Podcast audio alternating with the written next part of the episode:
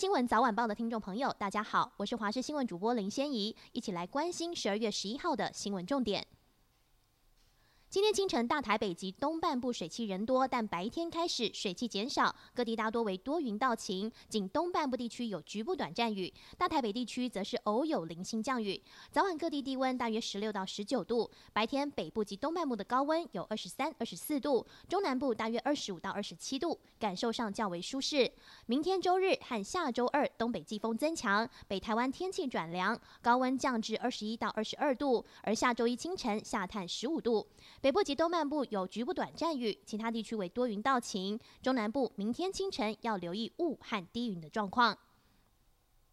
连续三十五天本土零确诊破功，一名曾在中央研究院 P 三实验室工作的二十多岁女子，疑似因为接触病毒实验染疫，初判感染 Delta 病毒。新北市长侯友谊表示，相关个案新北市总共框列九十七人，PCR 检测结果都是阴性。因为确诊女子住在汐止，所以汐止地区的活动都暂时停止。有疑虑的民众可以到汐止地区的筛检站检测。新北市所设的三十一处筛检站。尼加拉瓜十号片面宣布与台湾断交，另外一个中美洲友邦洪都拉斯动向也引发关注。洪都拉斯胜选总统肖马拉卡斯楚曾表示，如果当选将转与中国建交。不过，他的政权移交团队成员表示会与台湾继续保持友邦关系。美国政府高阶官员则对路透社表示，不确定洪都拉斯是否会跟进尼加拉瓜与台湾断交，但华府准备好对洪国新政府大增经济援助。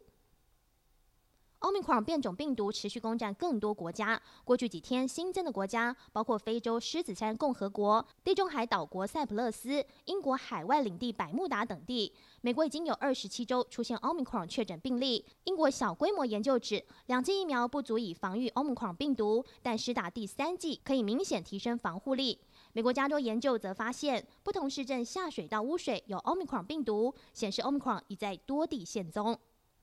去年扬称代办贷款的诈术，如今已经变成了深度伪装为金融机构。深度伪冒诈骗手法越来越多元，从伪装行员、模仿银行服务简讯、伪造银行网页、来电显示真实银行电话等，让受害者难辨真伪，而不慎落入陷阱。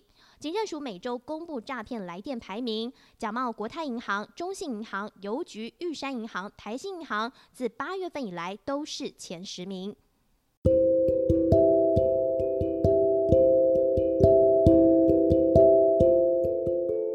上这节新闻，感谢您的收听，我们再会。